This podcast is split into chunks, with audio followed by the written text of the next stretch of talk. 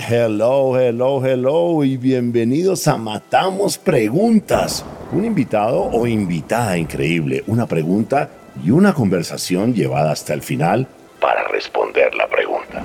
Sin decir más, aquí tienes tu host, el gringo loco, Robbie J. Fry.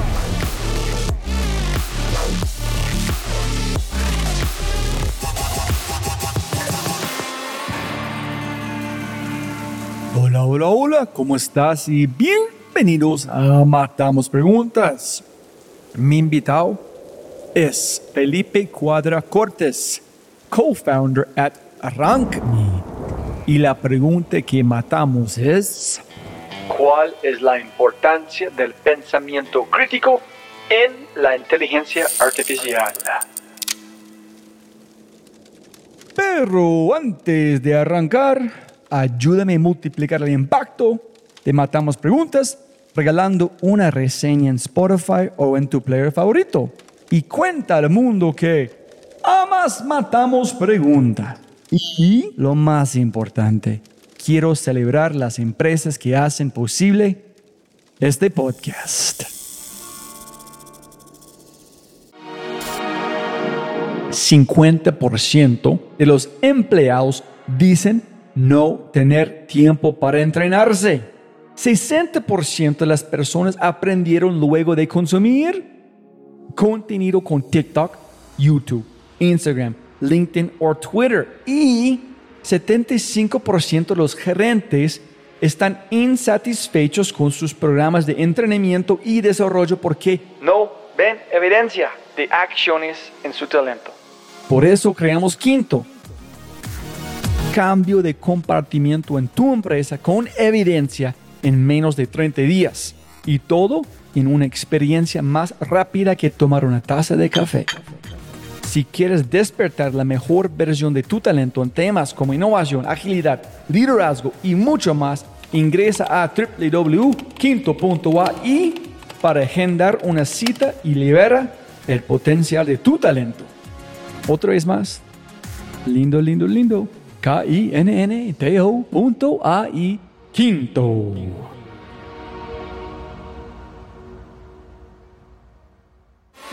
Y con ese dicho, matemos preguntas. Siempre puedes ganar mucho más plata, pero no más tiempo. Castíguenos, ¿quién eres? ¿Qué haces? Eh, darnos un poquito de contexto, por favor. Bueno, mi nombre es Felipe Cuadra, soy cofundador de Rainy.com, psicólogo organizacional, especialista en People Analytics y mm, en este momento impulsando una agenda de revolución de la gestión de personas mediante el uso de inteligencia artificial. Así que muy metido en los temas de inteligencia artificial y experimentando en distintos campos de aplicación. Feli, después de nuestra plática previa, creo que la pregunta que podríamos tener la mejor oportunidad de matar es cuál es la importancia del pensamiento crítico en la inteligencia artificial. ¿Qué opinas? Mire, yo creo que es súper importante que las personas entiendan primero que nada qué es una inteligencia artificial. Entonces, yo te diría que el primer concepto importante acá es que la inteligencia artificial no es algo nuevo. Lo que tenemos ahora es que la inteligencia artificial se ha vuelto mucho más accesible. Entonces, la inteligencia artificial no puede ser una caja negra. Hay una cita de un astrofísico norteamericano, se llama Carl Sagan, que a mí me gusta mucho, que dice que vivimos en una sociedad que es tremendamente sofisticada en términos tecnológicos, pero al mismo tiempo la proporción de personas que realmente entienden cómo funciona tu teléfono celular o cómo funciona tu horno microondas es cada vez menor. Antes, cuando la tecnología era simple, todo el mundo la podía entender y la podía manipular. ¿Tú te acuerdas de tus abuelos con la cabeza metida en el capó de una camioneta? Porque todo se podía arreglar en la casa. Hoy en día, cuando las cosas son mucho más sofisticadas, la proporción de personas que entienden lo que realmente pasa cuando tú llamas por teléfono a una persona en un celular es cada vez menor. Entonces, no nos podemos dar el lujo de acostumbrarnos a usar herramientas que no sabemos cómo funcionan. Y el core de la inteligencia artificial o de las cosas que hacemos con inteligencia artificial está la idea de generar un sistema de procesamiento que es capaz de, a través de un input, que puede ser una instrucción, un prompt, una imagen, generar un output, que es, también puede ser texto, un audio, etc. Y lo que pasa entre medio tiene distintas formas, pero su forma más común se llama procesamiento del lenguaje natural. Y lo que se hace ahí es que tú tienes básicamente una máquina virtual a la cual tú entrenas con data que vas generando o que vas trayendo de alguna. Entonces, por ejemplo, tú le muestras a la inteligencia artificial interacciones entre personas y la inteligencia artificial empieza a, mediante un procedimiento matemático, a entender para distintos inputs cuáles son los outputs más probables. Te pongo un ejemplo. Entonces imagínate que tengo una inteligencia artificial viviendo en mi casa. Y yo cuando salgo de mi casa en la mañana, miro para afuera. Si está lloviendo, tomo el paraguas y ahí salgo de la casa. Entonces ahí tiene una serie de pasos. La inteligencia artificial puede querer predecir qué cosas van a hacer que sea más probable que yo tome o no tome el paraguas al salir de mi casa. Porque quizá al principio va a pensar, ok, si el tipo mira para afuera, entonces va a tomar el paraguas y se da cuenta que hay muchos días que está soleado, que no está lloviendo y que por tanto ese no es un buen predictor de lo que está ocurriendo. Y mediante un proceso de iteración sistemática va descubriendo cuáles son las cosas que le dan la mejor respuesta posible. Y este principio súper sencillo se aplica de forma sistemática en todo lo que es el análisis de datos, las regresiones, los modelos estructurales y los modelos de procesamiento de lenguaje que están detrás de la inteligencia. Entonces, si bien es algo complejo y tú requieres mucho tiempo para poder hacer una inteligencia artificial desde cero, requiere eh, una inversión enorme, no es algo que esté fuera de nuestro alcance. Y entender esto es clave porque lo primero que te sale cuando tú entiendes esto, que la inteligencia artificial es una máquina entrenada, es que primero es falible. Ese es el primer límite. ¿Por qué es falible? Porque si yo entreno esta máquina con buena data, las respuestas que me van a hacer también van a ser buenas. Pero si la entreno con mala data, esas respuestas no van a ser tan adecuadas. Entonces imagínate, por ejemplo, yo tengo un grupo de WhatsApp con todos mis amigos del colegio, que los conozco hace 30 años. Y en ese grupo de WhatsApp nos decimos las cosas más brutales del mundo. Molestamos y nos hacemos bullying igual que como lo hacíamos cuando estábamos en el colegio y nos matamos de la risa de lo que hemos hecho por mucho tiempo. Si en mi inteligencia artificial yo quisiera enseñarle interacciones sociales y le pasara los últimos dos años de conversaciones, básicamente la inteligencia artificial que saldría sería un psicópata, una persona sin ninguna empatía, sin ninguna moral, porque le estoy pasando un set sesgado de todas mis interacciones sociales. Yo por supuesto que no me comporto así en el grupo con mi familia o con mi esposa o con otros amigos con los cuales tengo otro tipo de relación. Entonces es muy importante entender que es falible y que toma como referencia aquello que se ha usado como material de entrenamiento. Entonces, si yo pongo material de entrenamiento que es malo, la respuesta también va a ser mala. Y por tanto, las inteligencias artificiales que usamos día a día tenemos que mantener siempre una postura crítica y preguntarnos, oye, estoy con ChatGPT, estoy resolviendo algo. Esta respuesta que me está dando, ¿es una respuesta correcta? ¿Es una respuesta adecuada? ¿Se ajusta a los estándares de calidad que yo podría pedirle, por ejemplo, a una persona que está haciendo la misma tarea? ¿O no?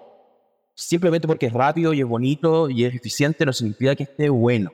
Entonces tenemos que mantener una postura escéptica respecto a los resultados. Y lo segundo, y con esto termino para pasar a otro tema, es que las inteligencias artificiales no están libres de sesgos. Un sesgo en el fondo es una especie como de tendencia que tienen las personas para decidir o tomar decisiones en una cierta dirección, que no siempre es la dirección adecuada. Entonces, tú vas al supermercado y siempre te toca ese carrito que tiene la rueda floja. El carrito, tú hagas lo que hagas, el carrito se va a ir a la izquierda y termina chocando con el pasillo de yogur y dejándola embarrada en el supermercado. Eso es un sesgo. Eso que pasa en el carrito también puede pasar en tu cabeza. Entonces, por ejemplo, si a ti de chico te enseñaron que las mujeres no sabían estacionarse, cada vez que veas a una mujer estacionándose te vas a poner nervioso, o cada vez que tengas que pedirle, no sé, es que tu Uber driver sea una mujer, te vas a poner nervioso, no vas a saber cómo pararte, y eso no tiene nada que ver con la realidad, es simplemente un sesgo que tú tienes metido adentro. Entonces, de la misma forma que el carrito puede tener un sesgo y tu cabeza puede tener un sesgo, la inteligencia artificial también puede tener un sesgo. Y tiene que ver con esta data que se le mete al principio. Entonces, por ejemplo, un ejemplo claro acá eh, de un uso real de inteligencia artificial. Hay inteligencias artificiales que están siendo usadas hace mucho tiempo para procesar currículums en procesos de selección de personas. Entonces yo tengo, abro una oferta de trabajo, llegan 500 postulantes, no quiero leer los 500 currículums, le pido a la inteligencia artificial que los lea y que los puntúe y que me diga cuáles son los más aptos para que yo los pueda entrevistar. Si esa inteligencia artificial tiene un sesgo, la respuesta que me va a dar va a ser sesgada. Y esos sesgos vienen del el material de entrenamiento. ¿Cuál es el material de entrenamiento que yo usaría?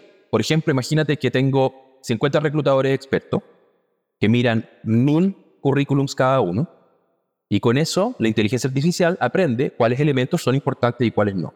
Pero si esos 50 reclutadores expertos son todos hombres, son todos blancos, son todos del sur del país, son todos de la misma universidad o tienen todos preferencias o valores similares. La respuesta que te va a dar esa inteligencia artificial va a incorporar todos esos sesgos que a veces los sesgos son preferencias, a veces los sesgos son discriminatorios, pero son sesgos al final del día. Va a incorporar todos esos sesgos y por tanto el output que te va a dar esa inteligencia artificial también va a tenerse. Entonces, cuando tú empiezas a emplear estas cosas en tareas que son de alto nivel o que tienen como se dice en inglés high stakes, es súper importante que tú sigas con una postura muy escéptica y muy crítica respecto al resultado, porque esos sesgos en el entrenamiento fácilmente se pueden reflejar en el sesgo en el resultado. Yo estoy imaginando, yo creo, que mi capacidad de utilizar IA como un superpoder es basado en mi experiencia como un ser humano tratando de solucionar problemas por mucho tiempo. Entonces yo tengo la capacidad de estudiar arquitectura, muchas cosas, de sintetizar elementos en encontrar caminos en preguntas que nadie jamás va a preguntar. Yo creo que es un superpoder que yo tengo en con AI es un, es un super superpoder.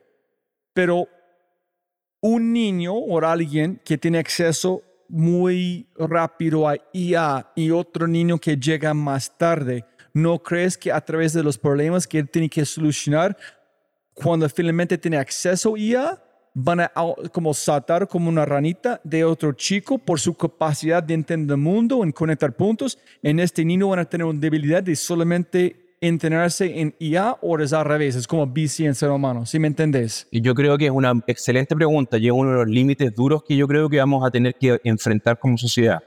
No, no nos podemos dar el lujo de que estas cosas se resuelvan solas, de que sean un accidente nomás. Básicamente yo, la analogía que ocupo acá es la analogía del atajo. Imagínate que tú eres la caperucita roja y quieres ir a ver a tu abuelito.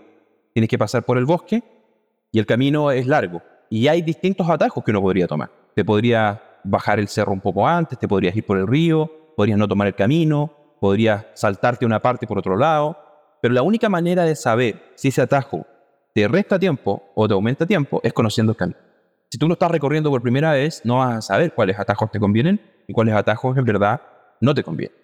Entonces, en el desarrollo de las habilidades cognitivas de las personas pasa lo mismo, creo yo. O puede pasar lo mismo con la inteligencia artificial. Si yo, por ejemplo, estoy escribiendo un ensayo Escribir un ensayo es una habilidad, es algo que se tiene que desarrollar con el tiempo, que requiere práctica, feedback. Alguien que te ponga una mala calificación y que te diga, oye, esta, la estructura está mal o fuiste demasiado largo, tiene que ser más concreto. Esa es la única manera de aprender a escribir buenos ensayos. Pero si en vez de escribir el ensayo, yo voy a ChatGPT y le digo, oye, escribo un ensayo de 500 palabras acerca de la relación entre el clima y la venta de productos lácteos, te va a escribir algo te va a escribir algo, lo va a hacer, como que no puede evitar hacerlo la inteligencia. Lo va a hacer. Pero, ¿cómo sabemos si esa estructura está buena? ¿Cómo sabemos si el research es bueno? ¿Cómo sabemos si eso refleja nuestro punto de vista o el punto de vista que queremos empujar de forma clara? Si nosotros nunca hemos escrito un ensayo y nunca nos han criticado nuestros ensayos para poder hacerlo mejor, no vamos a tener la capacidad de saber si ese producto es bueno o es malo. Entonces, esta capacidad de escepticismo y capacidad de tener una postura crítica del resultado de la inteligencia artificial implica un conocimiento de las tareas sin inteligencia artificial. Para poder saber si el atajo te conviene, tú tienes que conocer bien el camino.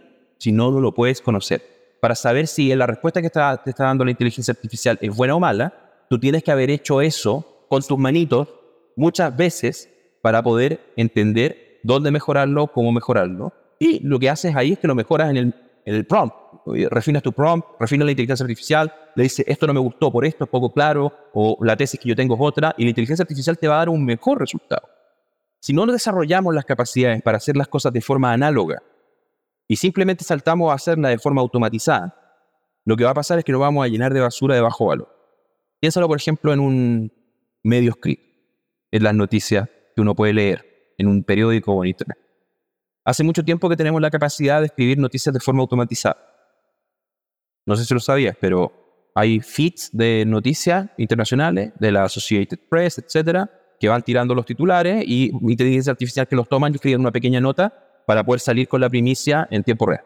Esa nota corresponde al estilo que te interesa, tiene el mensaje que te interesa, sopesa las distintas fuentes de información respecto a su confiabilidad, tiene una estructura, tiene un lenguaje que es apropiado para el medio. La verdad es que no lo sabemos, solo sabemos que es rápido. Entonces, en algún momento, si es que nosotros no hacemos esto, lo que va a pasar es que todas las noticias se van a transformar en noticias automatizadas y la buena escritura, que es lo que te permite comprender un fenómeno al final de buena manera, se va a perder, porque no puede competir contra esta proliferación de basura. En el ámbito laboral, es como que te llenaras, por ejemplo, de materiales escritos y cosas de muy poco valor agregado, pero de muy bajo costo de producción mediante la inteligencia artificial. Cosas que nadie lee, cosas que nadie sabe, sirven, pero están listas. Te puede pasar lo mismo. Entonces, es súper importante desarrollar esta habilidad crítica para poder, nuestro rol, si nosotros decidimos tomar este superpoder de la inteligencia artificial, es entender cómo funciona, hacerla funcionar bien y ser implacable en términos del feedback que le damos, para obtener algo que sea lo mejor posible. Y si hacemos eso, vamos a poder aprovechar al máximo el potencial de estas herramientas. Si nos quedamos con lo que nos entrega, la verdad es que no vamos a tener otra cosa que contenido basura de muy bajo costo de producción, pero de muy bajo nivel y muy baja calidad.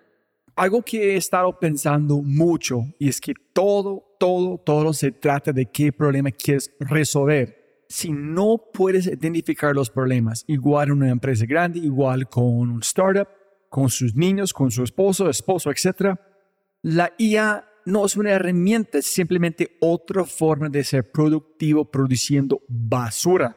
Todo se reduce al problema correcto. ¿Verdad o estoy inventando? Tiene dos partes lo que te me gustaría decirte al respecto. La primera es que eso que tú hablas se llama pensamiento crítico. Y esa es una habilidad que debe ser una de las habilidades más importantes de desarrollar en los jóvenes cuando están educándose. No solamente preguntarse qué es lo que hay que hacer, sino por qué lo estoy haciendo y cuáles son las razones que hay detrás. Eso es pensamiento crítico y se aplica a los negocios, se aplica a la política, se aplica a tu relación de pareja. Es una herramienta fundamental. Entonces tenemos que desarrollarlo.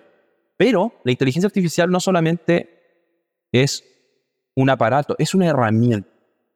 Y una herramienta es algo construido para poder resolver un problema de mejor manera. Entonces, el problema es que yo tengo este clavo y tengo que martillarlo. O sea, tengo que meterlo en la madera y para eso puedo ocupar una piedra, puedo ocupar un alicate, puedo ocupar mi zapato o puedo ocupar un martillo. Y el martillo es la mejor herramienta para poder meter ese clavo. El tema es que si solo sé ocupar el martillo, después cuando quiera, no sé, abrir una ventana o ocupar el martillo, no, no es la mejor herramienta para hacer. Entonces, en el contexto educacional, creo que a los jóvenes debiésemos educarlos en cómo la inteligencia artificial puede potenciar cosas. Por ejemplo, la inteligencia artificial puede ayudarte a suplir la memoria, la memorización. Yo cuando estudié en la universidad tenía que memorizar un montón de cosas. Hoy en día tú puedes tener un repositorio, vas construyendo para poder hacer cosas sin tener que depender tanto de tu memoria. La inteligencia artificial ayuda mucho, por ejemplo, en el diagnóstico médico, donde tú tienes cientos, cientos, cientos de posibles enfermedades y en la anamnesis tú vas haciendo una revisión de los síntomas del paciente y te dice, oye, mira, para estos síntomas, para esta demografía, para esta edad, estos son diagnósticos que tú debieses considerar. Para eso sirve un motor, potencia tu desempeño, pero no reemplaza tu desempeño. Si nosotros entramos a esto educando a nuestros hijos a resolver problemas con inteligencia artificial sin desarrollar las habilidades que hay detrás, cuando esa inteligencia artificial se acabe, no van a poder resolver nada. Cuando se les acabe la batería del celular o cuando tengan que hacer no una presentación, sino que tengan que hablar con alguien, no van a tener la inteligencia artificial. Entonces, desarrollar las habilidades es clave para poder potenciar tu desempeño en la educación y en los negocios. La herramienta por sí misma, la verdad es que no tiene valor si tú no desarrollas la maestría para usarla. Entonces, para terminar, Felipe, límites día, el impacto de nuestro aprendizaje. ¿Qué viste o qué has visto como en las empresas donde ustedes trabajan, ¿cuáles son los límites en cuál es el impacto que en este momento que tú que ves en nuestro aprendizaje? En la recomendación para la gente escuchando. Hay ciertas cosas, por ejemplo, que tenemos que hacer en las organizaciones. Por ejemplo, dar feedback. Tú estás en un rol de liderazgo, tienes personas que dependen de ti, seguido debieses juntarte con ellos y poder proponerles maneras de hacer mejor las cosas, hacer planes de acción. Y esto es algo que todos sabemos que tenemos que hacer, pero que es brutalmente difícil para los líderes desarrollar estas habilidades o que se les ocurra cómo puedo ayudar a esta persona a mejorar su desempeño. La inteligencia artificial es tremenda para eso. Para tú le puedes describir la situación. Oye, tengo una empleada. Sí, yo lo ocupo un montón. De hecho, lo metimos dentro de nuestra plataforma hace poco porque es muy, muy bueno. Es decir, yo tengo un empleado que tiene menos de seis meses en la compañía, estudió tal cosa, se destaca por ser muy colaborativo, pero entrega las cosas tarde en general. ¿Cómo puedo ayudarlo? Y la inteligencia artificial te va a dar cuatro o cinco planes de acción y tú puedes elegir uno para poder proponerse. Y para eso es genial, porque el repositorio que está consultando son cientos y cientos de libros y materiales de entrenamiento de liderazgo y desarrollo de habilidades que tú podrías leer, te los dedicas tu vida a eso, pero no te lo vas a recordar tampoco en el momento en que estás haciendo ese feedback. Entonces, ese problema tiene 500 años. ¿Cómo darle feedback a una persona? Entonces, potenciar problemas dentro de la organización es brutalmente efectivo. Eso es clave en los límites, en la conversación de los límites. La fineza, conocer a las personas, la sensibilidad para poder entender cuando hay algo que no está resultando, el modo en el cual tú haces las cosas, la manera en que tú te desenvuelves en las interacciones informales con tu equipo. Eso la inteligencia artificial nunca lo va a automatizar. Los comportamientos complejos dentro de las organizaciones tienen, necesitan múltiples cosas entonces, por ejemplo, para dar un feedback, tú necesitas información, tú necesitas habilidades, habilidades, por ejemplo, para poder hablar de forma clara, para poder ser sintético. Tú necesitas conocimiento, necesitas saber qué es lo que se espera de esta persona, necesitas capacidad analítica para poder comparar lo que se espera con lo que está logrando. Y necesitas también conocimiento de maneras de poder ayudar a esta persona. Necesitas muchas cosas. La inteligencia artificial te va a ayudar con una o dos. El resto sigue siendo trabajo tuyo.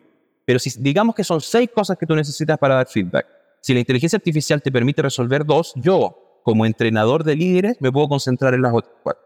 Y eso achica el desafío de ser un buen líder y potencia el liderazgo.